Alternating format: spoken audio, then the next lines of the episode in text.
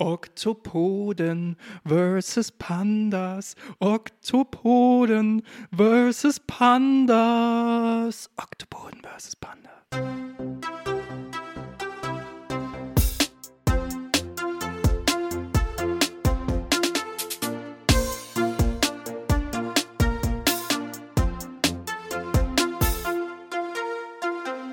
Und damit hallo und willkommen bei Dreiviertelwissen, unserem kleinen Podcast, in dem wir versuchen, aus unserem Halbwissen Dreiviertelwissen zu machen. Mir gegenüber sitzt wie immer Anna, ihres Zeichens Psychologin und Oktopoden-Enthusiastin. Und mir gegenüber sitzt Ralf, Autor und Panda-Enthusiast. Und wir diskutieren hier alle Themen durch, die uns bewegen, mit dem Ziel dabei, irgendwas zu lernen. Und heute äh, haben wir uns hier verabredet zum großen Enthusiastentreffen sozusagen. Denn heute ist unser Thema Oktopoden versus Pandas. Welches ist eigentlich das coolere Tier? Also wir haben beide unser Lieblingstier mitgebracht und ähm, versuchen das heute rauszufinden. Und ich habe das Gefühl, ich werde verlieren. Deswegen muss ich jetzt so möglichst lang reden, damit Anna einfach nicht zum Zug kommt. Anna, wie geht's dir okay. heute? Mir geht's ganz gut. Ähm, nur vorneweg, Oktopoden sind nicht meine Lieblingstiere aber ich finde Oktopoden geil. Und wenn ich nicht gewinne, dann bin ich sauer. Okay, ja, mir ist eigentlich egal, weil das ist, das ist, glaube ich, warum ich mich mit dem Panda so identifiziere, weil dem Panda wäre es auch egal, ob er jetzt gewonnen hat oder nicht. Der will das einfach nur mehr Bambus. Ja? und dann schlafen. Ja, und oder so bin ich. schlafen. Ich will Bambus und dann schlafen. Okay, gut. Gut, dass bald Weihnachten ist, Ralf. Ja, das wird schön. Warum haben wir heute dieses Thema? Das weicht ja doch ein bisschen ab von dem, was wir sonst als Thema haben. Ja, das hätte ich ähm, fast wir vergessen. Wir haben uns überlegt, nach diesem ja doch ähm, sehr anstrengenden und für viele Menschen auch sehr schwierigen Jahr wollten wir dieses Podcast-Jahr irgendwie auf einer positiveren Note enden lassen. Und wir haben zwar noch ganz viele andere Themen auf unserer Liste stehen, aber die sind halt irgendwie alle anstrengend und schwierig und ein bisschen düster. Und damit wollten wir einfach nicht enden dieses Jahr. Und deswegen haben wir uns für diesen Wettstreit zwischen Oktopoden und Pandas entschieden. Aber keine Angst, äh, im nächsten Jahr gibt es wieder viele große Themen mit schweren Problemen. Ja. ja. Ähm, also wer sich jetzt hier äh, nicht wohlfühlt mit dieser ganzen guten Laune, die wir heute versuchen zu verbreiten, ja. der ähm, kann, der oder die kann sich, mhm. oder Sternchen, kann sich auf nächstes Jahr dann freuen. Yes. Dann gibt es wieder ganz viele traurige Sachen. Genau. Viel Spaß. Achso, und kleine Triggerwarnung an die, die uns immer sagen, dass wir zu viel lachen im Podcast. Es könnte sein, dass wir heute lachen im Podcast. Das ist durchaus möglich, ja. ja. Ich glaube, es ist auch schon vorgekommen heute. Ja. Gut. Wollen wir mal loslegen? Ja, lass uns loslegen. Äh, lass uns erstmal kurz, darf ich ganz kurz erklären, was wir heute machen oder wie das jetzt so ablaufen wird? Also, wir haben unsere Tiere, oder die Fakten zu unseren Tieren in verschiedene Kategorien eingeteilt. Die werden wir jetzt durchgehen. Ja? Da werden wir Argumentationen aufbauen. Da werden wir einfach zeigen, welches Tier ist das bessere Tier. Ihr wisst, es ist der Panda. Sehr gut.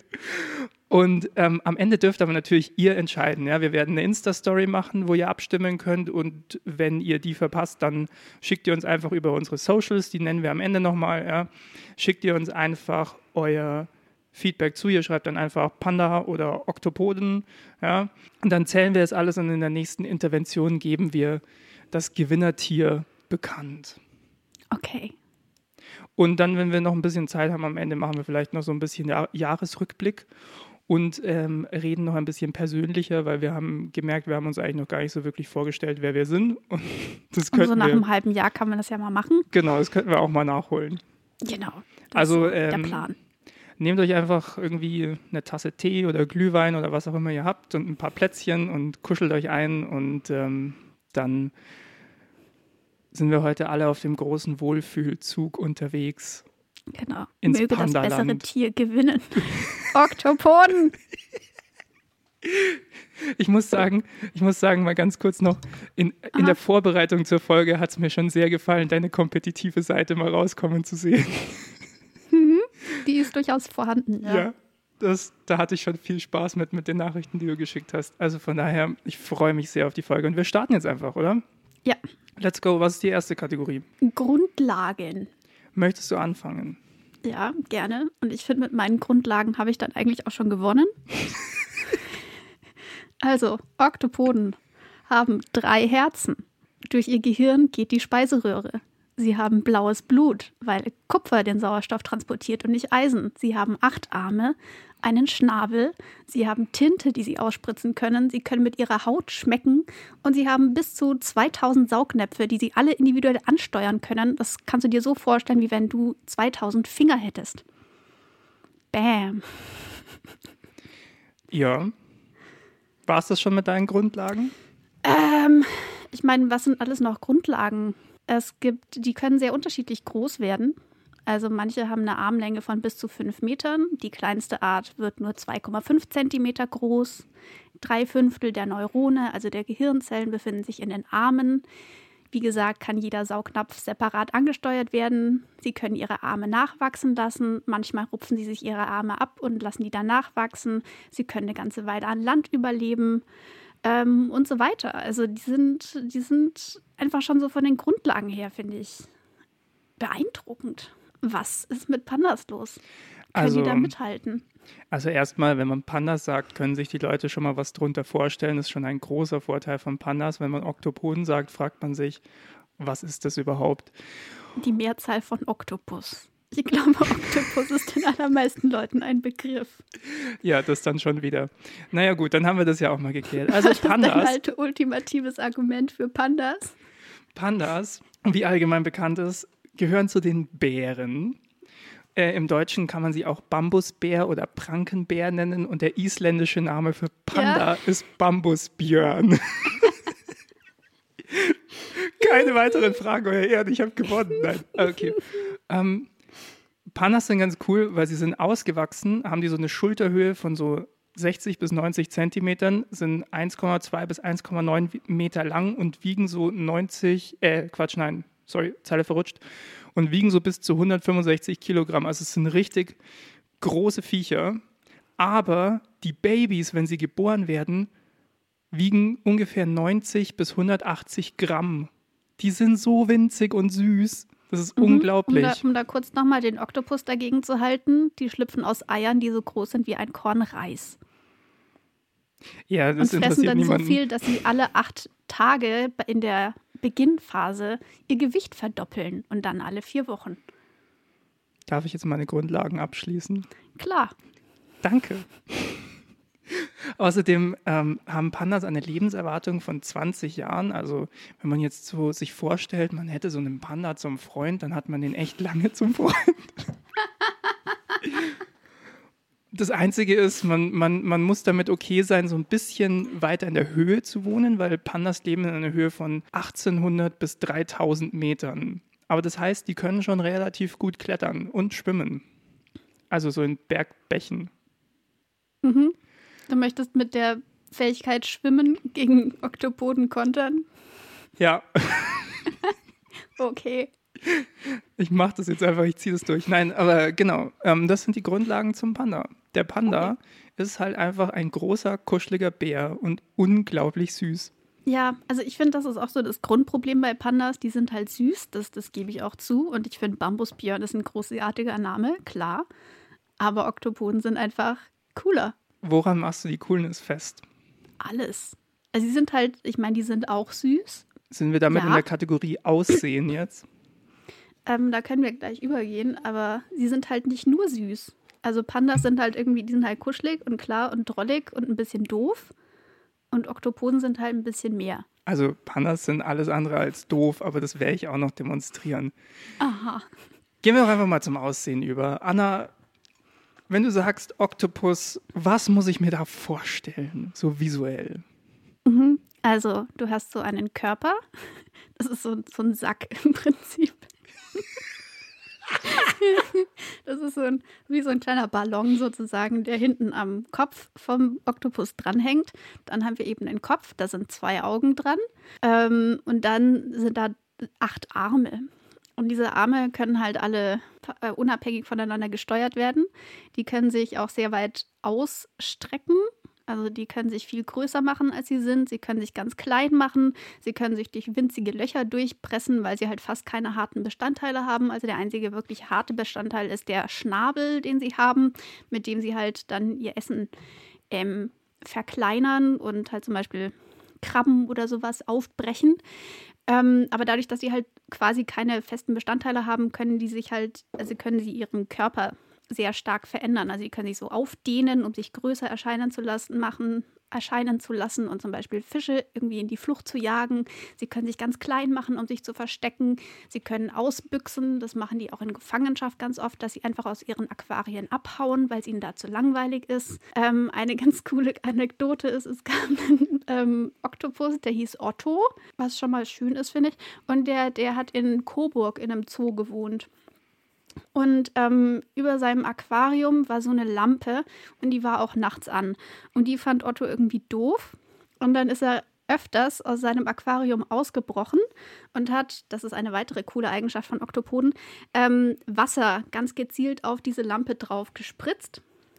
Also die können, die haben so ein, so ein Trichterorgan, damit können die Wasser, da können sie Wasser durchpressen. Das nutzen die, um sich so schnell fortzu ähm, fortzubewegen. Ähm, und damit können sie halt auch gezielt Wasser irgendwo hinspritzen. Und das hat er auf diese Lampe drauf gespritzt und dadurch ist diese Lampe kaputt gegangen, hat einen Kurzschluss ausgelöst und es war dunkel. Und das hat er mehrfach gemacht. Aber warte mal, heißt haben, das, heißt das, Oktopoden können auch außerhalb vom Wasser äh, überleben? Ja, das habe ich vorhin schon kurz gesagt. Sie können ähm, unter bestimmten Bedingungen bis zu 30 Minuten lang außerhalb des Wassers überleben. Also wie gesagt, die brechen auch öfters aus ihren Aquarien aus, gehen dann in ein anderes Aquarium rein, um da Fische zu fressen zum Beispiel und gehen dann wieder in, ihren, in ihr Aquarium zurück. Ähm, und in freier Wildbahn nutzen die zum Beispiel, wenn die in Küstennähe leben, um dann so Gezeitentümpel zu wechseln, um dann noch auf dann noch andere ähm, Tiere dort jagen zu können oder auch um äh, irgendwelchen Fressfeinden zu entkommen. Ähm, eigentlich waren wir beim Thema Aussehen, merke ja. ich gerade. Aber man merkt einfach, ich weiß sehr viel über, also ich habe viele Fakten über Oktopoden gesammelt und die sind einfach cool. Ähm, um jetzt zum Aussehen zurückzukommen. Ähm, sie haben in ihrer Haut so verschiedene Schichten von Zellen, mit denen sie ähm, die Farbe einmal von ihrer Haut bestimmen können. Das heißt, die sind Meister der ähm, Tarnung. Die können sich an unglaublich viele Untergründe anpassen und wahnsinnig viele Farben eben darstellen, ganz viele Muster darstellen. Die können ähm, so äh, es gibt auch manche Spezies, die dann auf ihrem Körper so zwei große Flecken erscheinen lassen, die dann aussehen wie Augen, damit irgendwelche Fressfeinde denken, oh, das ist aber ein großes Tier, das esse ich jetzt lieber nicht und dann abhauen. Ähm, sie können auch wahnsinnig schnell eben ihre, ihr Aussehen verändern und sie können durch so Kontraktionen von ihrer Haut auch die Textur von ihrer Haut verändern und dadurch dann halt aussehen wie ein Fels oder eher wie Sand und sonst was. Also das ist, also die sind sehr, sehr wandelbar. Deswegen das Aussehen von Oktopoden ist nicht so leicht zu beschreiben. Wie bei Pandas. Genau, da wollte ich jetzt mal einhaken, weil das Aussehen von Pandas ist sehr leicht zu beschreiben. Mhm. Erstens, ihr wisst alle, wie Pandas aussehen. Und zweitens, es sind Bären. Ja? Also sie sehen erstmal grundsätzlich aus wie Bären. Ähm, nur, dass sie eben nicht so langweilig gefärbt sind, so entweder nur braun oder nur weiß oder was auch immer, sondern sie haben einen riesigen weißen Kopf mit unglaublich süßen schwarzen Öhrchen oben drauf. Sie haben diese schwarzen Augenringe, ja, die unglaublich cool aussehen. Und dann haben sie noch die Beine in schwarz und so die Brustpartie, so einen Ring in schwarz. Mhm. Und der Rest ist halt einfach weiß. Mhm, und alles sehr flauschig. Das möchte ja, ich nochmal dazu sagen. Was ich dazu jetzt noch kurz sagen möchte, weil ihr seht es nicht, aber ich sehe das. Ralf hat neben sich einen Kuschelpanda sitzen. Deswegen habe ich übrigens vorhin auch das mit dem Ausbrechen des Oktopoden beim ersten Mal verpasst, weil ich das mit meinem Panda gekuschelt habe. Okay, und jedenfalls, als Ralf gerade das Aussehen von Pandas beschrieben hat, hat er dann mir noch die entsprechenden Stellen an diesem Kuschelpanda gezeigt und ihn dabei gestreichelt. Das, das wollte ich euch jetzt nicht vorenthalten. Ja. Genau, aber das war schon das Aussehen. Ja, klar. Okay, ja. Ähm, mit ihrer Haut können Oktopoden möglicherweise sehen. Möglicherweise, man weiß es nicht so genau. Man weiß es nicht hundertprozentig, ja. Aber jedenfalls, die sind eigentlich von ihren Augen her, was die da an Stäbchen drin haben, sind die theoretisch farbenblind. Aber sie können sich halt so gut an unterschiedliche Untergründe anpassen. Das heißt, irgendwie müssen sie sehen können, an was sie sich gerade anpassen. Ähm, und deswegen gibt es diese Theorie, dass sie vielleicht mit ihrer Haut einfach sehen können. Krass. Mhm. Also ich meine, ja. ich, muss, ich muss dazu sagen, äh, also Oktopoden, je, vor allem je mehr ich darüber höre, klingen schon wirklich wie krasse Viecher. Also Mhm. keine, keine Frage da, aber ähm, ob sie Pandas jetzt sind halt süß, ne? einem Panda auch das Wasser zuspritzen können, ist natürlich eine andere Frage. Ich, glaub, glaube, sie könnten das, ja. Ja, doch. Ja. Doch, naja, wenn sie auf 1800 bis 3000 Meter kommen, sage ich mal. Ja. Wenn man da ein Aquarium hinstellt, Oder ein dann, dann Gebirgsbach. es.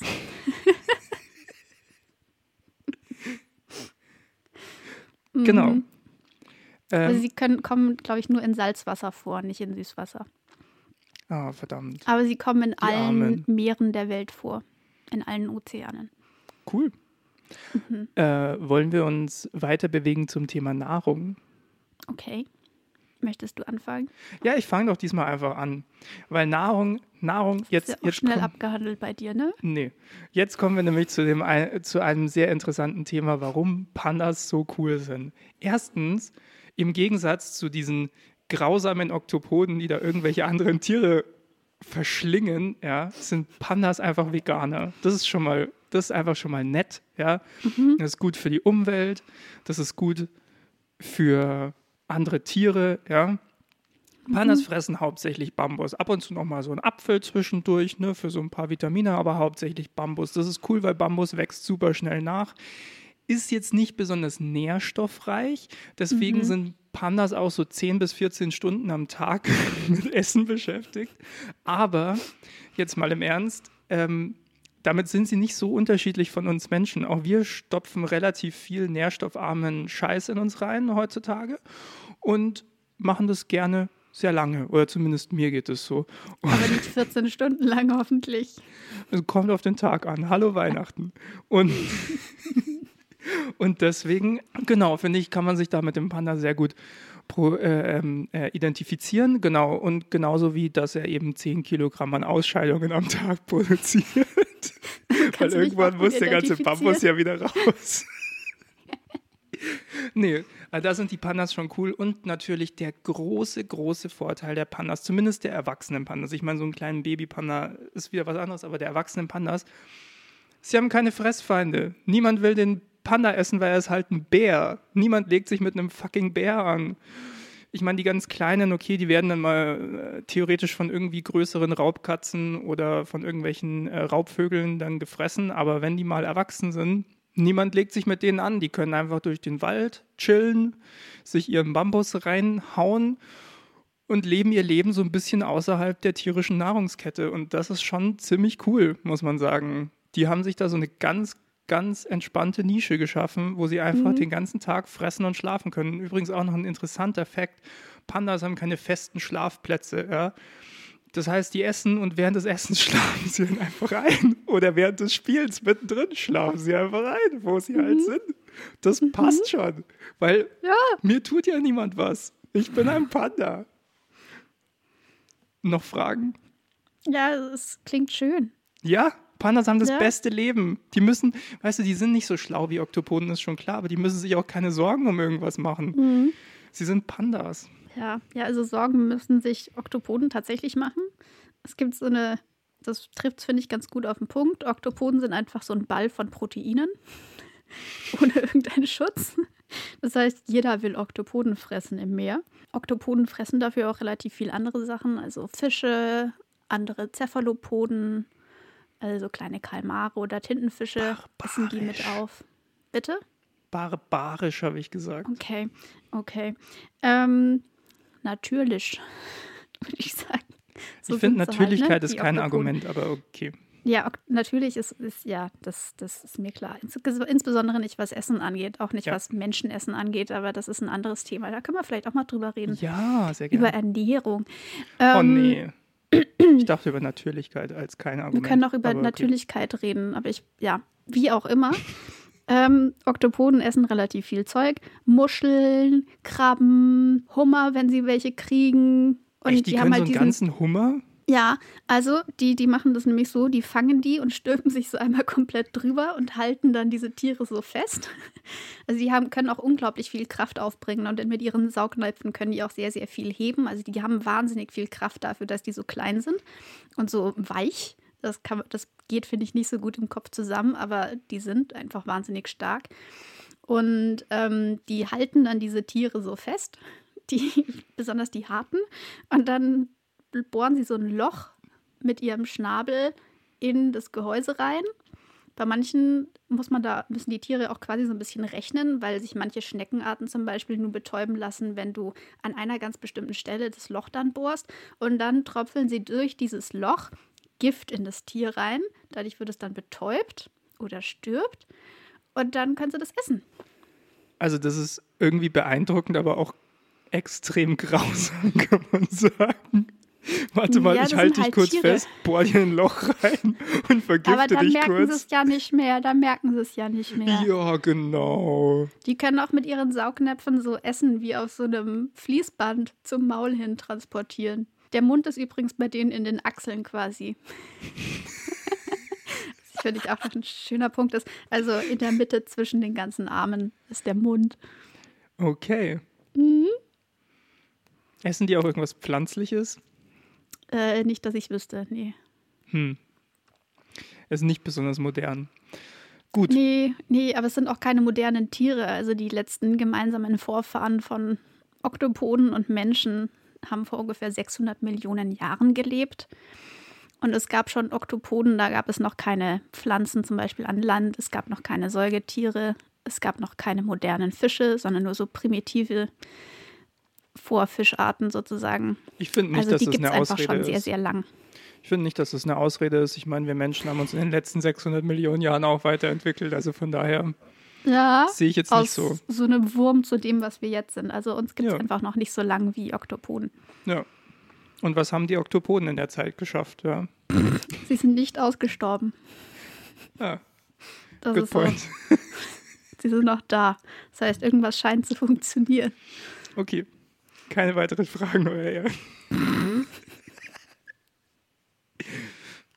Ich habe das Gefühl, diese Folge wird entweder richtig cool oder richtig, richtig schlimm zum Anhören. Aber das werden wir Ja, erst beim Anhören merken. Ja, ja. Mal schauen. Okay. Kommen wir zum Thema Fortpflanzung. Ähm, du hast ja gerade eben, oder ich wollte noch kurz was zur Bedrohung. Nee, das habe ich im Prinzip schon gesagt. Jeder Oh, dann, will die Tiere okay, dann lass fressen. mich noch ganz kurz was zur Bedrohung sagen, Mhm. wenn wir bei dem Thema sind. Nämlich, und da haben die Pandas immer so ein kleines Imageproblem, ja. Man, man sagt ja immer, Pandas sind eine bedrohte Art und man denkt immer, es liegt an den Pandas, aber es liegt eigentlich nicht an den Pandas, sondern es liegt an uns, also am Menschen. Der einzige wirkliche Feind, den Pandas heutzutage haben, sind Menschen. Aber ist es bei bedrohten Arten nicht eigentlich immer so, dass der Mensch schuld ist? Kann gut sein. Auf jeden Fall, dadurch, dass die Pandas eben nur in bestimmten Gebieten halt leben und diese Gebiete vom Menschen immer verkleinert wurden, gibt es immer weniger von denen. Und dadurch, dass sie in Gefangenschaft sich nicht gut fortpflanzen. Im, in der freien Wildbahn ist das nicht so das große Problem, aber eben in Gefangenschaft. Und deswegen gibt es im Moment nur 1864 frei lebende Exemplare von Pandas, darunter ein Albino-Panda. Zumindest laut Wikipedia. Und das ist eigentlich auch das große Dilemma als Panda-Fan, muss ich sagen, dass natürlich aller Panda-Content, den man so sehen kann, immer irgendwie von Pandas in Gefangenschaft ist oder halt einfach grundsätzlich Teil des Problems ist, weil wir Menschen den Pandas zu sehr auf den Wecker gehen. Das wollte ich einmal noch dazu sagen. Also wir wollten heute ja nicht so viel Problemsachen ansprechen, aber wir sind das Problem, was Pandas betrifft. Ja, ja. Ja, bei Oktopoden ist es so, also da ist noch nicht so ganz klar, wie die auf Klimawandel etc. Ähm, reagieren werden, weil die an sich schon irgendwie adaptiv sind, aber möglicherweise könnte denen eine abnehmende Wasserqualität dann auch ziemlich zusetzen. Ja gut, Pandas, wenn es zu warm wird, werden auch in immer höhere Schichten halt dann Ja. vertrieben, wo auch Ja. wieder weniger Bambus wächst. Genau, ja. Gut.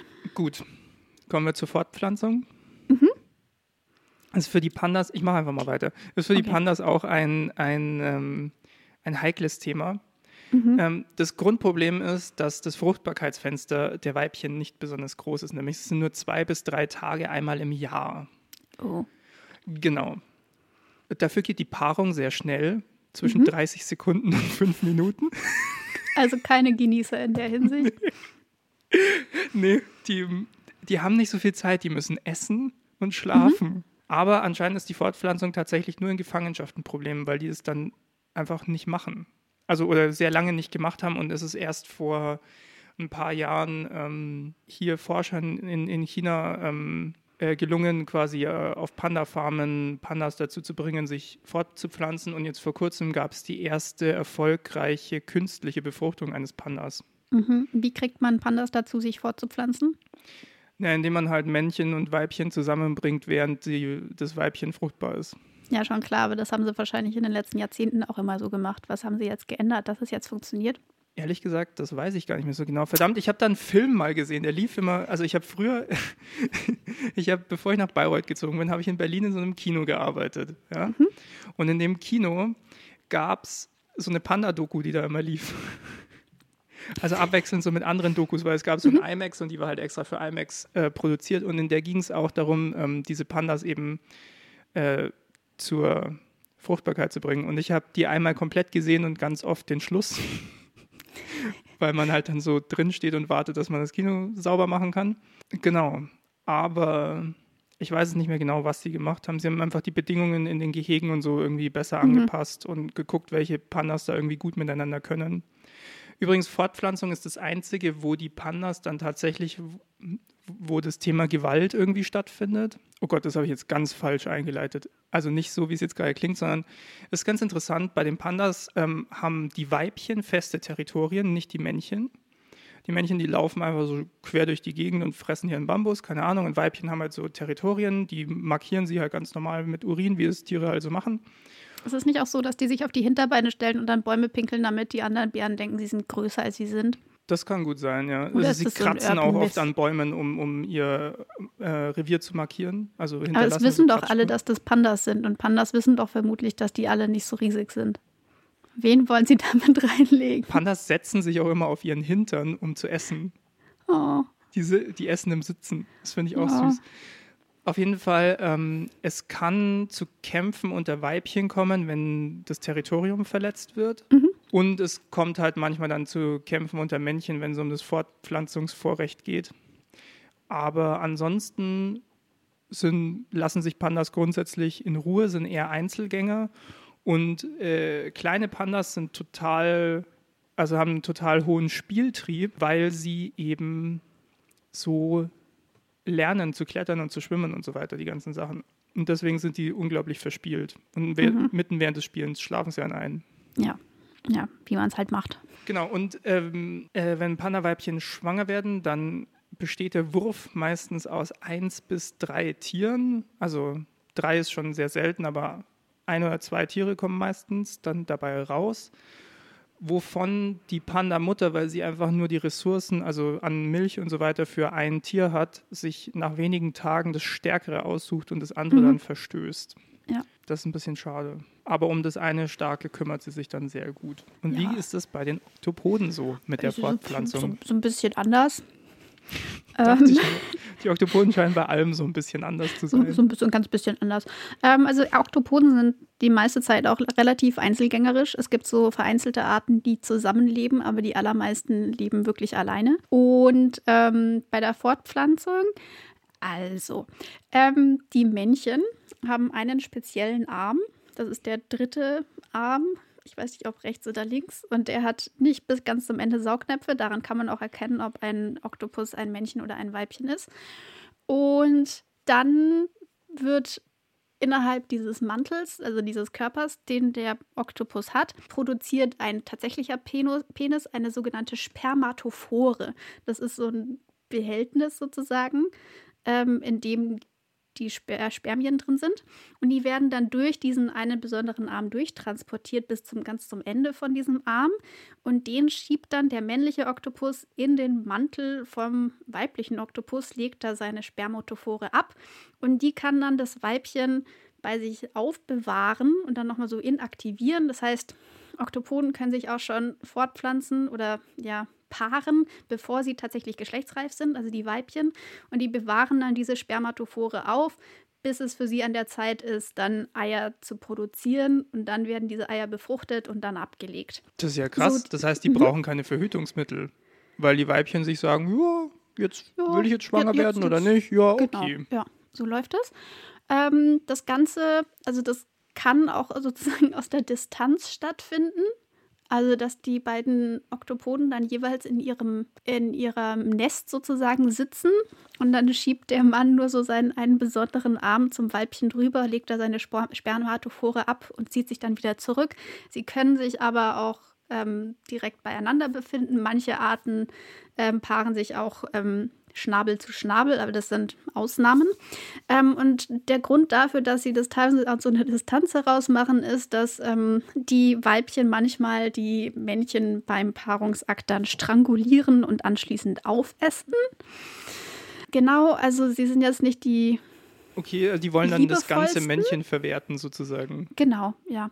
Ähm, ich weiß nicht, ob sie dann vorher noch die Spermatophoren mitnehmen und dann erst anschließend das Männchen aufessen. Ich weiß nicht genau, wie sie das handhaben. Aber so ist es dann. Und die Weibchen, also die werden dann halt irgendwann legen sie dann diese Eier oder bilden dann die Eier aus, dann werden die befruchtet und dann werden die so in der Höhle sozusagen so aufgehängt und dann entwickeln die sich da und das Weibchen hört dann meist auch dann auf zu fressen und ähm, fastet ab da und sorgt dann nur noch dafür, dass diese Eier in einem guten Zustand sind und sauber bleiben und genug Sauerstoff abkriegen und so weiter. Und wartet dann noch, bis dann ähm, ihre Babys äh, schlüpfen und dann stirbt das Weibchen. Und die Männchen sterben auch meistens relativ bald dann nach der Paarung. Genau, das ist so der, das Ende des Lebenszyklus von einem Oktopus. Weil man auch mal dazu sagen muss, äh, Oktopoden werden nicht sehr alt, ne?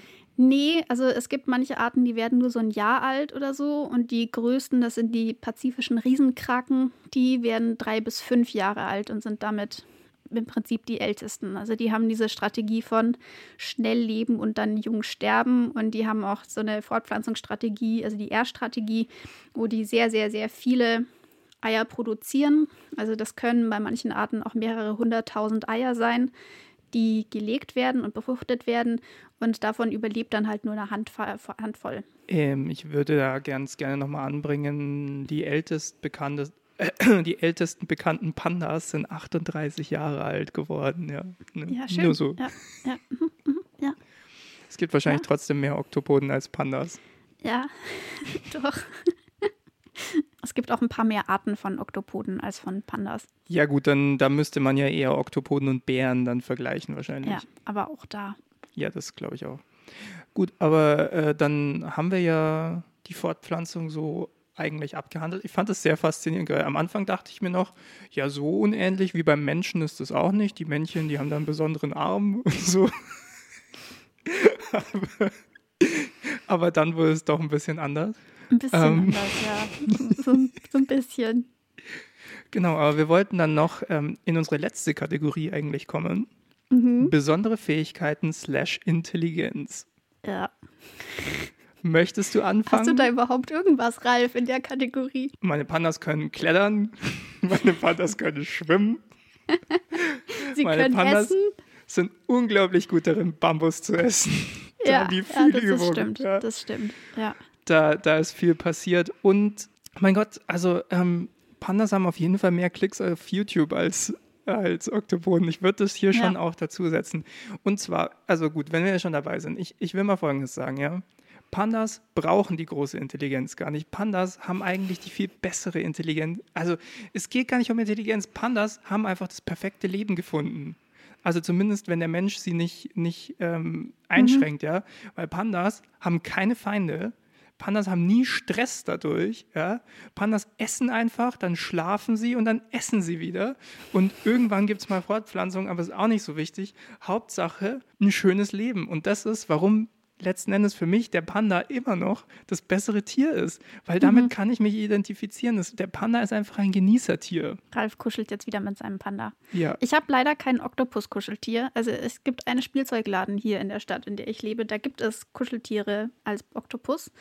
Aber ich bin, finde ich, also ich bin noch der Meinung, dass ich zu erwachsen bin, um mir jetzt einen Oktopus als Kuscheltier zu kaufen. Vielleicht ändere ich diese Meinung auch noch. Sprichst Ansonsten du mir gerade meinen Erwachsenenstatus ab? Nee, aber ich glaube, du hast deinen Panda schon ein bisschen und ich habe diesen Oktopus im Alter von 25 entdeckt und dann zu sagen, ich kaufe mir den jetzt, ist dann irgendwie eine andere Entscheidung, als eben mit 25 Kuscheltiere zu haben. Ich besitze ich hab, Kuscheltiere. Ich habe den Panda auch nicht selber gekauft. Ah. Es war ein Geschenk, aber ich habe mich unverhältnismäßig gefreut. Das, das glaube ich. Er sieht auch sehr flauschig und süß aus. ja, ist er halt wirklich. ähm, wo war man? Besondere Fähigkeiten Besondere slash Intelligenz, Fähigkeiten. die wahrscheinlich Königsdisziplin deiner Oktopoden. Ja, genau, weil Oktopoden sind sehr intelligent und auch viel intelligenter, als man das von Weichtieren erwarten würde. Also Woran wir denken ja irgendwie fest? so ein bisschen, ja, wir denken, dass sie intelligent sind. Das kommt gleich. Ähm, aber so. man erwartet ja irgendwie Intelligenz eher halt bei Säugetieren und auch da eher so bei welchen, die uns relativ ähnlich sind. Dann denken wir vielleicht noch, okay, Hunde und Katzen sind noch irgendwie ganz okay, Ratten okay. Wenn man dann anfängt, dass Schweine ungefähr so intelligent sind wie dreijährige Kinder, wollen das die meisten Leute dann schon eher nicht mehr so hören, weil dann kann man die nicht so gut essen. Dann vielleicht noch Vögel so Rabentiere oder sowas, die sind noch ziemlich intelligent. Aber bei Weichtieren erwartet man das einfach nicht so. Aber es ist halt tatsächlich so, dass diese Cephalopoden und halt insbesondere Oktopoden ziemlich intelligent sind. Die haben allein schon ein relativ großes Körpermasse zu Gehirnverhältnis was ähm, auch mal so ein bisschen so als ganz groben Indikator für Intelligenz nehmen kann. Und dann gibt es noch so ein paar Sachen, die einfach für Intelligenz sprechen. Also man hat bei manchen Oktopoden auch sowas wie Spielverhalten beobachtet. Ähm, es gibt Tiere, äh, also es gibt, ich habe mir so einen Film zum Beispiel auf Netflix angeguckt, der heißt My Octopus Teacher oder auch Mein Lehrer der Kraken. Und da geht es um ein Oktopusweibchen, das mit so einem Taucher vor ähm, Südafrika immer rumschwimmt. Und die ähm, an und einer am Stelle. Ende bohrt sie ein Loch in ihn rein und vergiftet ihn und Genau. frisst ihn auf. Nee, am Ende stirbt sie. Sei mal ein bisschen respektvoll. Oh hier, Ja? nein. Sie stirbt. Das ist ja voll traurig. Ja, die werden halt auch nicht so alt. Also es Ja, ist relativ klar von Anfang an, dass die am Ende des Films tot ist. Jedenfalls, ähm, da fliegt, äh, ist so eine Schule von Fischen unterwegs. Und die wirft dann immer so ihre Arme in diese, ähm, diesen Schwarm von Fischen hoch. Und dadurch ähm, fliegen die, äh, schwimmen die dann halt in eine andere Richtung, gucken ein bisschen interessiert und tanzen halt quasi. Und sie wirft dann halt immer so ihre Tentakeln da hoch und macht das immer wieder und ist halt offensichtlich nicht dabei, jetzt gerade irgendwie diese Fische zu fressen oder zu jagen, sondern sie macht das, weil sie das irgendwie interessant und cool findet. Und das kann man halt auch als Spielverhalten natürlich werten. Ähm, es wird auch Werkzeuggebrauch bei ähm, Oktopoden beobachtet. Es gibt manche Arten, die tragen so Kokosnusshälften oder Muscheln mit sich herum äh, und nutzen die dann als portable Höhle, was halt auch so ein Planungsverhalten einfach voraussetzt, weil das ja sagt, okay, ich nehme das jetzt mit, weil ich brauche das später noch. Wie gesagt, dann dieses ganze Ausbruchsverhalten Kurze spricht dafür, dass eben relativ schnell langweilig ist, ja. Ist dieses, ich nehme mein Haus mit Planungsverhalten ein krasseres Planungsverhalten als jetzt wie von so einem Eichhörnchen, das sagt, ich vergrab mir hier was? Äh, Von einem Eichhörnchen, das wissen wir. Und das ist ja, das ist halt Okay. ein Säugetier, da erwartet man es irgendwie, das ist okay. Oder Achso, verstehe, verstehe, verstehe. rein. Okay. Aber bei einem Weichtier erwartet man das halt irgendwie nicht so. Mhm. Manche, also die Arten, die in, oder Tiere, die in Gefangenschaft gehalten werden, müssen auch sehr viel bespaßt werden, damit sie eben nicht die ganze Zeit ausbrechen und irgendwelche Dinge kaputt machen. Also die haben auch sehr unterschiedliche Persönlichkeiten. Manche sind total ähm, neugierig und interagieren total gerne mit Menschen auch. Andere haben da eher keinen Bock drauf. Es gibt eben manche Tiere, die dann ihren ihr Aquarium dauernd auseinandernehmen, weil ihnen einfach nicht genug, zu, nicht genug passiert. Das ist auch bei diesem Otto, von dem ich vorhin schon erzählt habe, war das so. Der hat manchmal mit seinen Mitbewohnern in seinem Aquarium jongliert, damit er was zu tun hatte. Und hat anscheinend auch in regelmäßigen Abständen sein Aquarium einfach komplett umgeräumt, damit da mal was Neues passiert. ja, die können ähm, Gefäße aufschrauben. Ähm, man kann denen auch so Rätsel geben, wo sie dann irgendwelche Mechanismen öffnen müssen etc., um an Nahrung zu kommen. Und das schaffen die halt sowas. Ähm, ich habe auch so einen YouTube-Kanal gefunden, der heißt Octolab TV. Damit habe ich mich gestern Abend noch beschäftigt. Kommt Und alles in unser neues Shownotes-Dokument. Genau, und die haben so ein, ähm, die haben offensichtlich mehrere Oktopoden, stellen denen dann auch so verschiedene Aufgaben, so Escape Room-mäßig, wo dann der Oktopus irgendwo ausbrechen muss oder dann halt das Wasser kurz verlassen muss, um aus einem kleineren Käfig rauszukommen. Ähm, oder dann ein bisschen einem anderen Oktopus ähm, so Röhren immer präsentiert, die verdeckt waren. Also der Oktopus konnte da nicht reinschauen, aber er konnte halt einen Arm einführen. Und sie haben dann immer in der gleichen Röhre einen kleinen Fisch reingelegt. Also eine Belohnung, und haben dann dieses, diesen Apparat mit diesen Röhren dann immer wieder präsentiert und der Fisch war halt immer an der gleichen Stelle. Und der Oktopus hat halt sehr verlässlich immer in diese eine Röhre reingegriffen und da halt auch viel mehr nachgeguckt als in den anderen Röhren, was halt für Gedächtnis auch spricht. Mhm. Und ich glaube, die haben das mit einem Abstand von bis zu 15 Tagen gemacht. Und nach 15 Tagen haben sie dann halt nichts reingelegt. Und dann hat er auch wirklich so mehrfach in diese eine Röhre reingegriffen, wo er halt gedacht hat, okay, da sollte jetzt was drin sein. Und dann so, ist da wirklich nichts, Leute? Warum ist da kein Fisch drin? Das war, Krass. das ist, ähm, finde ich, sehr eindrucksvoll, die zu beobachten, weil man das halt, also man denkt das halt einfach nicht. Also ich kann das nur empfehlen, sich so Videos von so Oktopoden anzuschauen, weil es faszinierend einfach ist, wie intelligent diese Tiere sind, die halt auf so vielen Ebenen so anders sind als wir. Besonders wenn man halt im Hinterkopf hat, dass uns sich unsere evolutionären Wege vor so langer Zeit getrennt haben. Ähm, und dieser letzte gemeinsame Vorfahr, der hatte vielleicht irgendwie so lichtempfindliche Flecken, aber noch keine wirklichen Augen. Der hatte ein ganz rudimentäres Nervensystem. Aber es war nicht so, dass da irgendwie schon krass die Intelligenz angelegt war. Das heißt, die Evolution hat im Prinzip zweimal auf sehr unterschiedliche Arten und Weisen ähm, relativ, also auch Intelligenz entwickelt. Und das ist halt ja. sehr spannend. Genau. Oktopoden haben auch unterschiedliche Persönlichkeiten. Ich weiß nicht, wie stark das bei Pandas ausgeprägt ist, aber vermutlich bis zu einem gewissen Grad schon. Ich meine, das sind Säugetiere. Genau, sie mögen auch manche Menschen mehr als andere Menschen. Also manche Oktopoden ähm, nutzen dann ihr Trichterorgan, um ganz bestimmte Leute immer wieder anzuspritzen. Aber ist es dann ein nicht. Zeichen der Zunage, Zuneigung ja, das, das, oder Abneigung? Das kommt drauf an. Also manche, ähm, ich habe so ein Buch gelesen, das heißt The Soul of an Octopus von Simon Montgomery. Und da werden halt auch ganz so viel, ganz viele so Anekdoten einfach erzählt von Leuten, die halt seit Jahren mit Oktopoden arbeiten. Und ähm, da war halt eine Geschichte von einer Pflegerin, die halt immer wieder von einem ganz bestimmten Oktopus so angespritzt wurde. Und der war es dann halt wichtig zu sagen, das war, lag nicht daran, dass dieser Oktopus mich nicht mochte, sondern der hat mich so ein bisschen so gefrotzelt. er hat direkt, oh, ich spritze dich erstmal an und dann schauen wir mal, was passiert.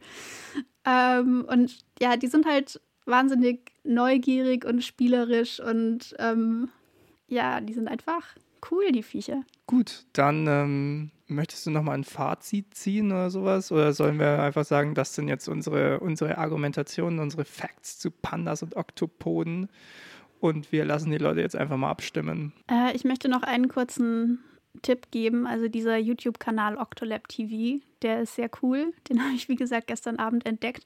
Und ich habe ein Video gefunden, das fand ich richtig geil. Da ähm, geht es um den Oktopus Arnold. Und Arnold, der hat so ein kleines Fass. Und das ist halt so sein, sein, sein Nest sozusagen. Da hockt er total gerne drin. Und dann haben sie halt sein Nest und ihn in so ein Beobachtungsaquarium reingepackt. Und dann haben sie sein Fass mit so quasi so äh, so Spielzeugbauklötzen oder sowas gefüllt. Das heißt, er konnte nicht mehr so richtig in sein Fass rein. Und daneben haben sie eine neue Höhle gestellt. Und dann wollten sie gucken, versucht er jetzt sein eigenes Fass auszuräumen oder nimmt er einfach die neue Höhle? Mhm. Und Arnold war halt offensichtlich total irritiert, dass plötzlich sein geliebtes Fass voll war. Hat dann versucht, sich so reinzuquetschen, hat so ein paar von diesen Spielzeugbausteinen rausgedrückt, damit er ein bisschen mehr Platz hat. Also wirklich so auf Gedeih und Verderb. Nein, ich will da jetzt komplett rein, das ist mein Fass. Mm. Und dann ähm, fand ich ziemlich geil, hat er ähm, so, ein, so ein Filterdings, was in sein Aquarium reingehangen ist, einfach kaputt gemacht. Einfach so, so nach aus, dem Motto, oh. nach dem Motto, ihr bastelt hier an meiner schönen Höhle rum, dann mache ich jetzt halt euren Filter kaputt. Einfach mal ein bisschen Frust rausgelassen. ja. Und dann haben sie eben noch so, so kleine ähm, ja so Mini-Fliesen sozusagen mit reingelegt und dann hat er sich wieder in sein Fass reingequetscht, das immer noch halb voll war mit diesen Bauklötzen. Und dann hat er noch diese kleinen Fliesen genommen und die noch so vor sich gezogen, bis er wirklich komplett verbarrikadiert war und man ihn gar nicht mehr sehen konnte. Also er hat sehr, sehr angefressen gewirkt. Und ich weiß nicht, ich finde, das hat man einfach selten bei Tieren, dass man da irgendwie so viel Persönlichkeit irgendwie merkt. Das stimmt das stimmt. Ich weiß nicht, ob man das in so ausgeprägter Form bei Pandas hat. Das weiß ich auch nicht. Die, die Verhaltensrange eines Pandas ist jetzt nicht so gewaltig. nee. es ist vor allem Schlafen und Fressen. Ja, aber ich meine, vielleicht liegt es halt wirklich daran, was für evolutionären Druck die halt hatten, weil Pandas haben halt diese Nische gefunden, die halt sehr gut funktioniert und mussten dann halt nicht irgendwie ganz viele andere Fähigkeiten noch entwickeln. Und bei Oktopoden ist halt so ein bisschen die Theorie, dass die ihre Intelligenz entwickeln mussten, weil sie halt so eine leichte Beute sind und dann halt ganz, ganz unterschiedlich reagieren müssen. Also die müssen halt je nachdem, was sie gerade jagen, ganz unterschiedlich vorgehen und auch je nachdem, von was sie gerade angegriffen werden, auch unterschiedlich vorgehen. Also im einen Fall bringt es vielleicht mehr, ganz schnell dann wegzuschwimmen und diese in Tinte ins Wasser zu sprühen. In anderen Fällen ist es vielleicht sinnvoller, sich irgendwo zu verstecken und so zu tun, als ob man, keine Ahnung, ein Stück Alge ist oder ein Felsen oder sonst was. Und die nutzen auch diese ähm, Tarnungsfähigkeiten unterschiedlich, je nachdem, von welcher Spezies sie gerade angegriffen werden, weil diese Tiere ja auch unterschiedlich, ähm, unterschiedlich visuelle Fähigkeiten zum Beispiel ja. haben oder manche reagieren halt eher auf ähm, Geruch und weniger auf visuell. Und dann bringt natürlich diese ganze Camouflage nicht so viel. Und das ist so ein bisschen die Idee, dass das sozusagen der Motor für diese Intelligenz war. Was, und bei Menschen ist eher die Idee, dass halt dieses soziale Gefüge da ein ganz großes, eine ganz große Komponente war ähm, um unsere Intelligenz immer weiter fortzuentwickeln. Ja, und bei Pandas stelle ich mir es halt so vor, ne? das sind Bären, die wissen sowieso schon, okay, nichts greift mich an, mein Leben mhm. ist eigentlich ganz gut.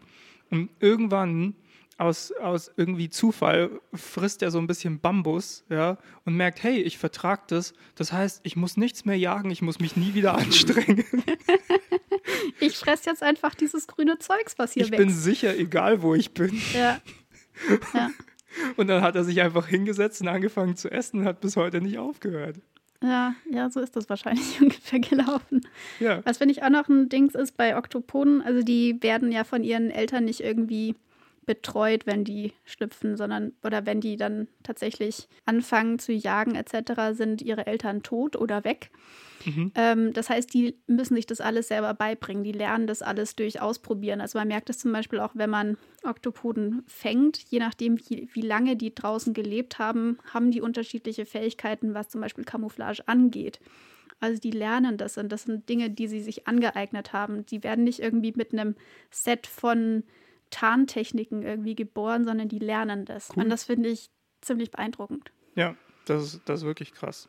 Also ja, das ist noch glaub, ein bisschen beeindruckender so als Klettern und Schwimmen zu lernen. Ehrlich, ja, so, so ein bisschen ehrlich gesagt schon. Und ich glaube, ja. das ist auch so das Fazit, was ich unter Oktopoden ziehen würde. Die sind einfach wahnsinnig beeindruckend und faszinierend. Ja, und ich, und also ich will das den Oktopoden auch überhaupt nicht an, äh, absprechen, ja. Ich sage nur, Pandas haben einfach einen ganz anderen Appeal. Und ich glaube, es ist so ein bisschen die Frage, Was wozu man fühlt man ja. sich da so persönlich ja. mehr hingezogen. Ja? Und wir wissen alle, auch. im Zweifelsfall fühlen wir uns hingezogen zur Bequemlichkeit. Nee, Oktopoden sind cooler. Okay, genau. Äh, das heißt, das war unser Fazit. Das heißt, ihr könnt jetzt abstimmen. Mhm. Ähm, und zwar könnt ihr abstimmen entweder ähm, in unserer Insta-Story, die findet ihr unter dem Account dreiviertelwissen auf Instagram. Oder ihr schreibt uns einfach auf Instagram, wenn ihr die Story verpasst habt oder sie noch nicht da war. Keine Ahnung, wir wissen immer nicht so genau, wann ihr die Folge hört. Oder vielleicht machen wir da auch einfach ein fixes Datum, an dem wir dann diese Story machen, irgendwie eine Woche oder so, nachdem die Folge online gegangen ist. Ja, weißt du was? Genau, die, am Sonntag, nachdem die Folge online gegangen mhm. ist, machen wir die Story. Das ist gut.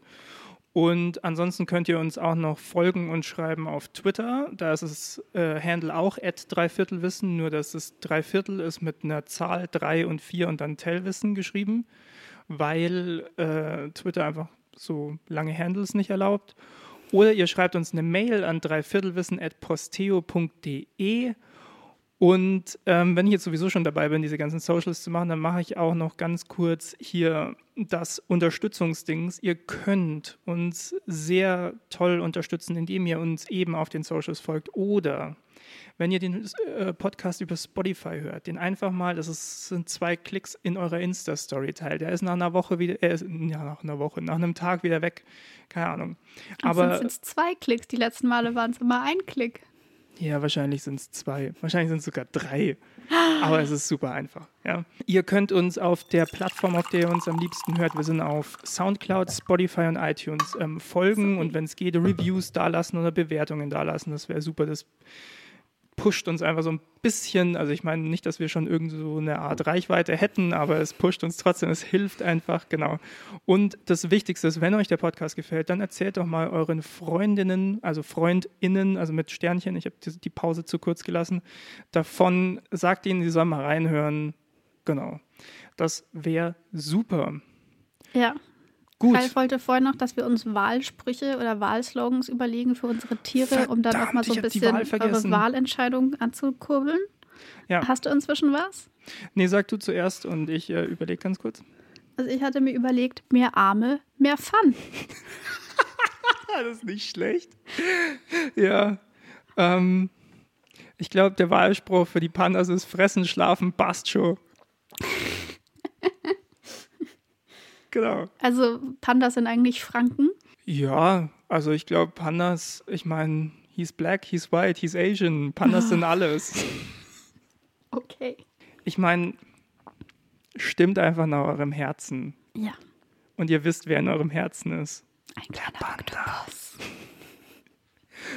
Okay. Gut.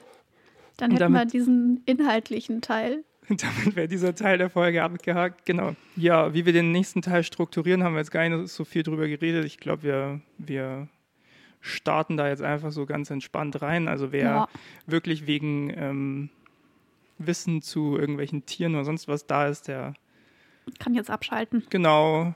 Schöne Woche, äh, schönen Monat. Wir hören uns nächsten Monat wieder. Danke, dass du da warst. Und äh, die anderen, die irgendwie Bock haben, mit uns das Jahr noch ein bisschen Revue passieren zu lassen, ihr seid herzlich willkommen, noch da zu bleiben. Anna, wie war denn dein 2020? Durchwachsen. Also, ich meine, klar, Corona und so, also das ähm, ist jetzt nicht spurlos an mir vorbeigegangen.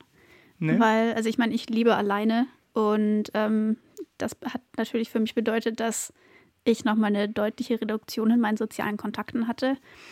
Ähm, ich habe auch öfters Homeoffice gemacht und so weiter. Und ich bin, also insgesamt bin ich in einer unglaublich privilegierten Situation, weil ich habe eine Wohnung. Ich in die ich mich zurückziehen kann.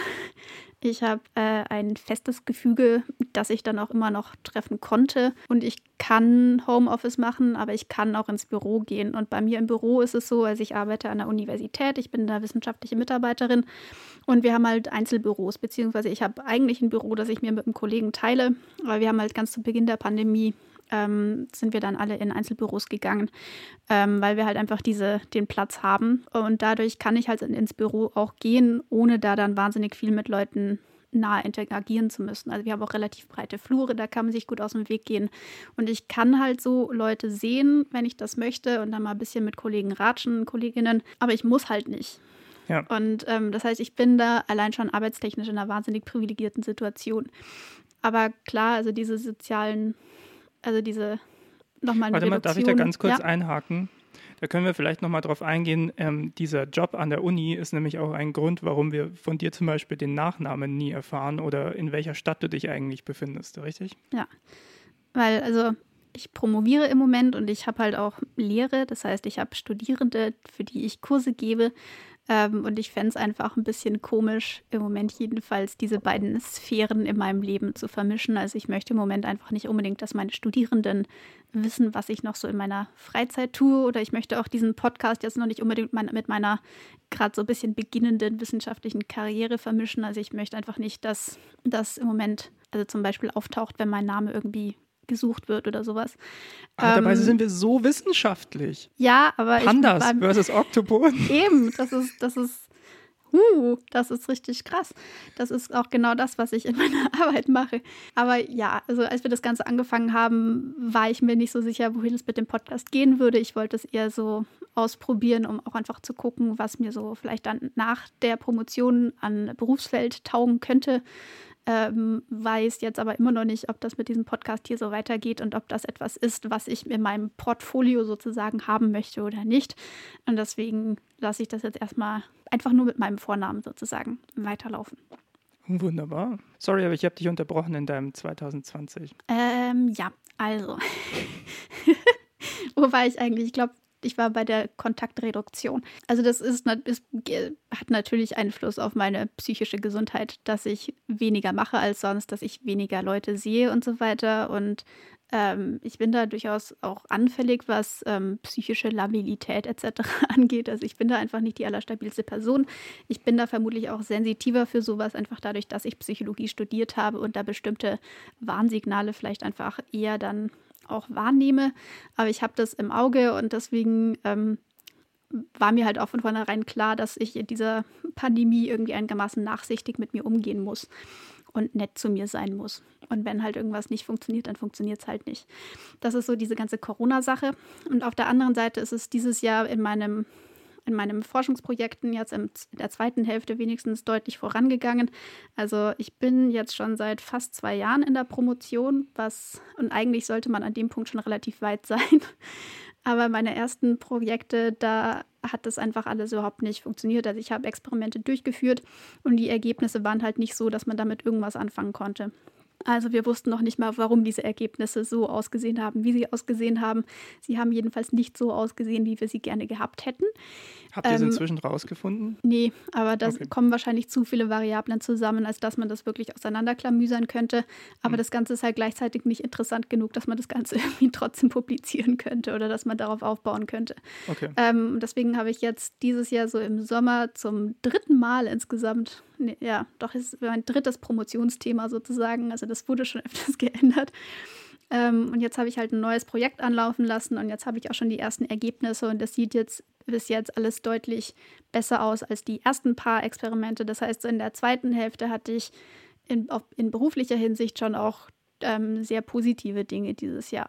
Cool. Ich habe auch im Sommer das erste Mal an so einer wissenschaftlichen ähm, Konferenz quasi teilgenommen und habe da ähm, einen Vortrag gehalten. Das hat auch alles sehr gut funktioniert. Also es war so ein Mischmasch. Also einerseits waren auch total positive Dinge dabei, aber klar, Corona ist halt trotzdem da gewesen. Ja, klar. Ja. Wie war es bei dir, Ralf? Ich habe jetzt sehr lang geredet, habe ich das Gefühl. Ja, nein, das ist okay. Ich fand es spannend, obwohl ich dich ja ein bisschen kenne, trotzdem also das so komprimiert nochmal zu hören. Äh, sehr spannend. Ähm, ja, wie war es bei mir? Ich glaube, bei mir war 2020 das große Jahr des Umbruchs sozusagen. Ähm, ich bin Ende 2019 bin ich aus Berlin weggezogen. Also da war ich dann so ja, ein bisschen über ein Jahr, ich glaube so anderthalb Jahre in Berlin. Bin ich weggezogen und hierher eben nach Bayreuth, wo ich gerade bin eigentlich, weil meine Freundin hier angefangen hat zu studieren und wir haben halt schon zusammen gewohnt und ich hatte das Gefühl, irgendwie geht es nicht so richtig vorwärts für mich in Berlin. Also ich habe da versucht, mir als äh, freiberuflicher Autor was aufzubauen und habe dann aber gemerkt, puh, ja, so, also zu versuchen, so vier, fünfmal die Woche irgendwo auf einer Bühne zu stehen und die immer gleichen Texte zu performen und sowas, ist letzten Endes doch nicht so meins und ja, weiß nicht. Also ich hatte Anfang 2020 hatte ich auch so diesen Plan, mich so ins, in Richtung Hörspiel irgendwie neu aufzustellen und habe da auch viel, ich habe echt viele Pitches rausgehauen dieses Jahr, also ähm, Formate angeboten sozusagen. An Verlage? an, ja, genau, an Produktionshäuser in dem Fall sozusagen. Ja, oder sowas.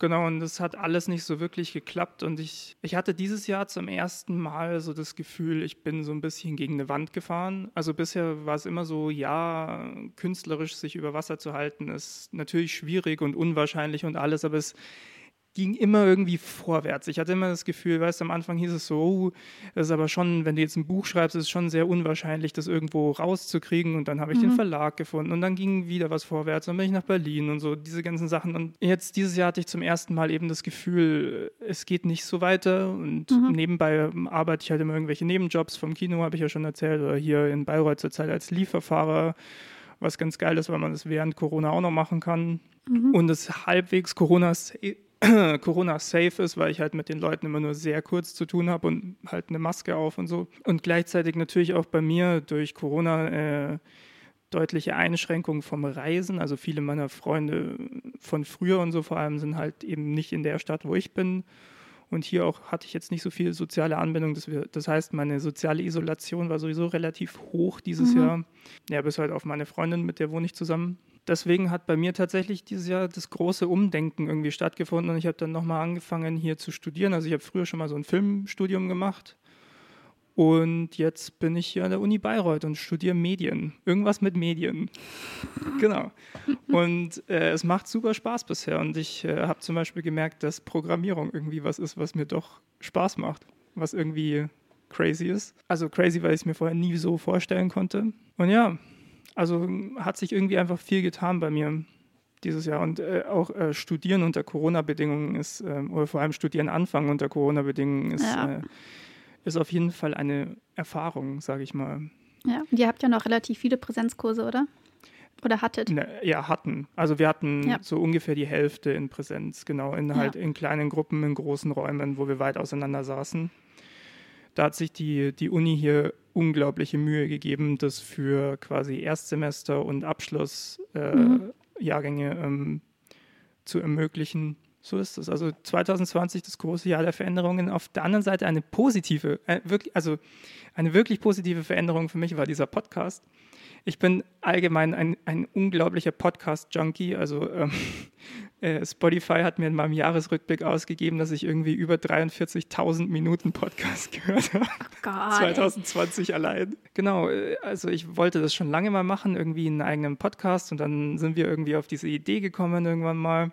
Äh, Ich kann mich noch erinnern, als wir den ersten Podcast dann raus hatten, also es war ja, es war ja nicht die allererste Folge, die wir je aufgenommen haben, sondern wir haben ja vorher so ein, zwei Probefolgen gemacht und geguckt, wie kann es überhaupt funktionieren und jetzt ist sowieso wieder jede Folge so das Format leicht anders gefühlt, aber ich, ich habe das Gefühl, wir, wir nähern uns immer mehr dem an, wo wir eigentlich hinwollen. Also in, insofern fand ich zum Beispiel auch die, die letzte Folge hier mit äh, Gender und Sexualität irgendwie, glaube ich, war bisher am nächsten dran von dem, was wir ursprünglich mal machen ja, ja, wollten. ich glaube auch.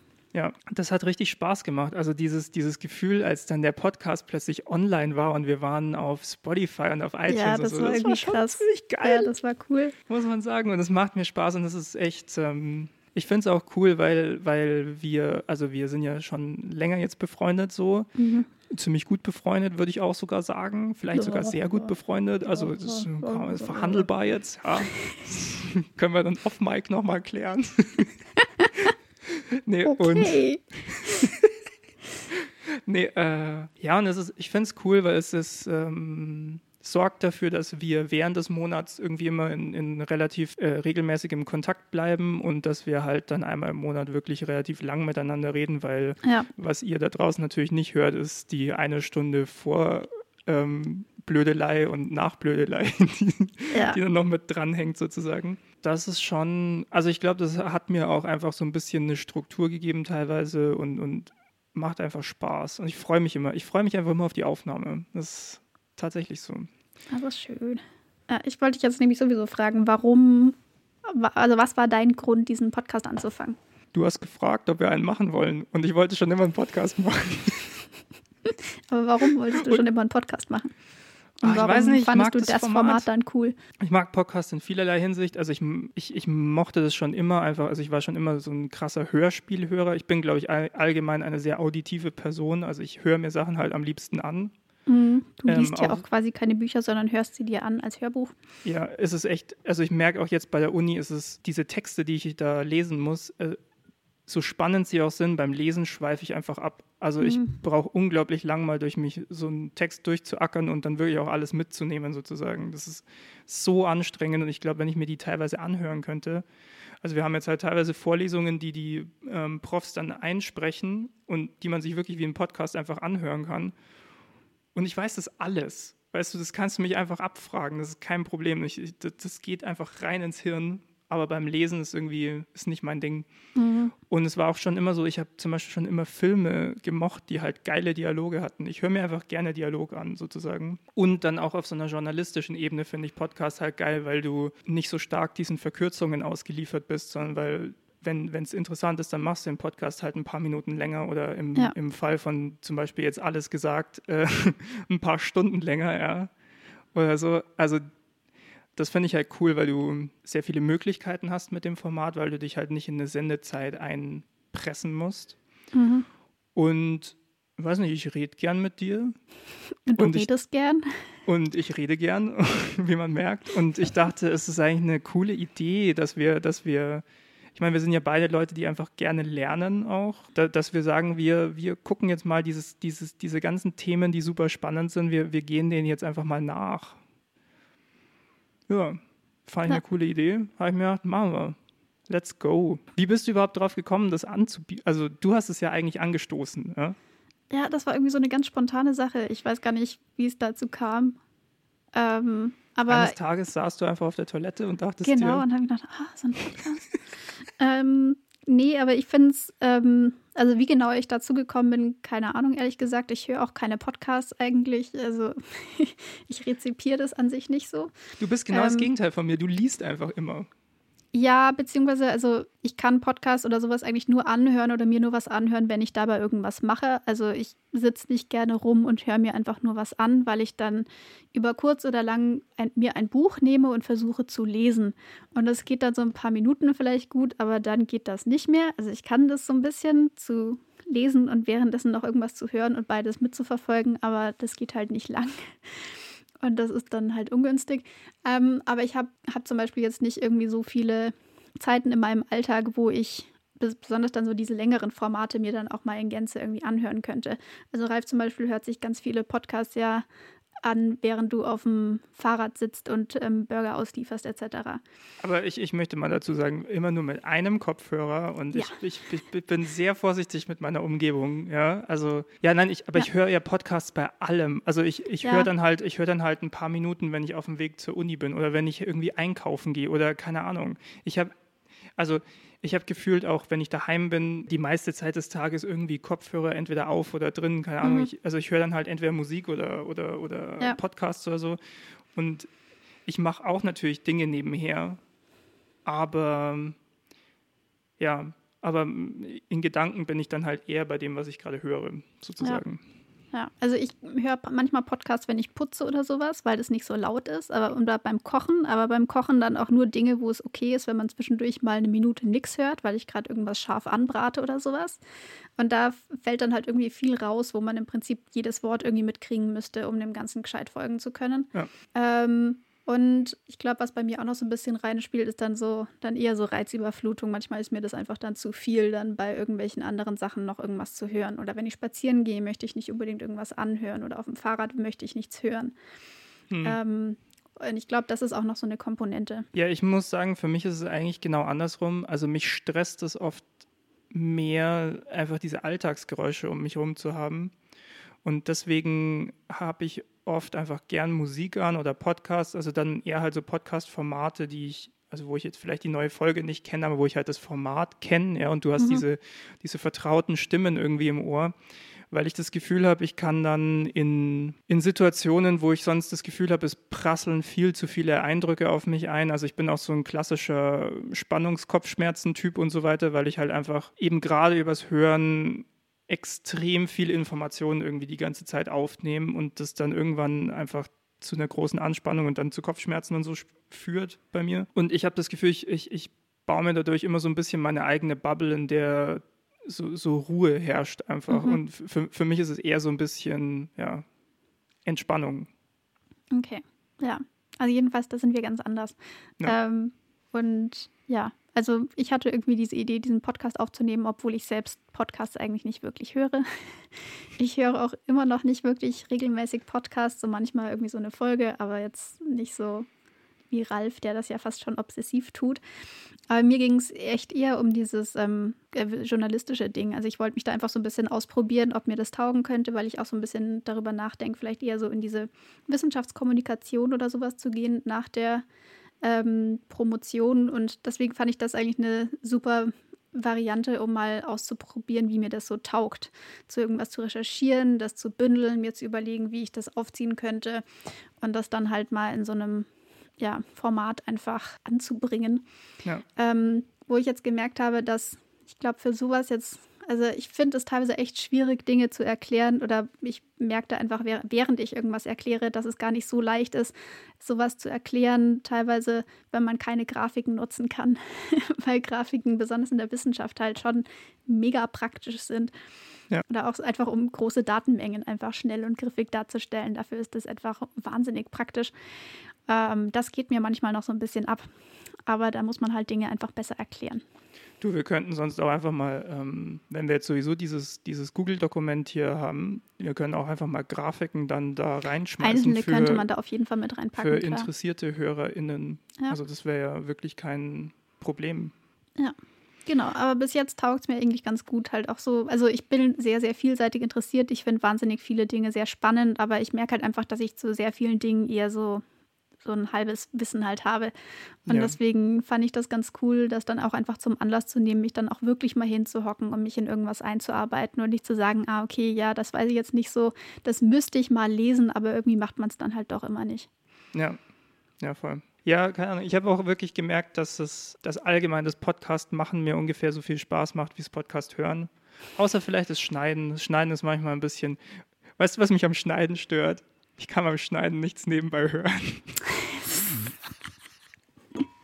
Das ist eigentlich so bescheuert, aber es ist halt wirklich so. Äh, genau, und deswegen bin ich gerade auch so ein bisschen in der Vorbereitung. Es wird demnächst noch andere Podcasts mit mir geben. Äh, also hoffentlich. Mal gucken, wie die Probefolgen so laufen werden. Aber hier ähm, das Uniradio an der Universität Bayreuth, kleines Shoutout an Schaltwerk, ähm, hat eine große Podcast-Abteilung und die unterstützen da ein bisschen. Und da habe ich jetzt so ein paar andere Leute noch gefunden und ähm, ja, weiß nicht, da werde ich vielleicht nochmal in unserem Podcast auch ein bisschen Werbung für machen, wenn es dann wirklich spruchreif ist. Aber das sind gerade neue Formate, plural, in Vorbereitung. Okay, super. Aber das war eigentlich jetzt schon auch so ein ganz gutes Schlusswort, würde ich sagen, oder? Weil es ja so ein Ja. bisschen Ausblick aufs nächste Jahr geht, gibt. Und ich glaube, sonst reden wir jetzt einfach hier noch drei Stunden weiter. Ja, und ja, ich glaube, nee, das nee, will sich äh, dann niemand mehr anhören. Genau, also ich glaube, das ist jetzt, ich glaube, die Leute wissen jetzt ungefähr, mit wem sie es zu tun haben. Ja, ich glaube auch. Wollen wir vielleicht noch einen kleinen Ausblick geben, was es nächstes Jahr bei uns gibt? Probleme, Uh, schwere Themen.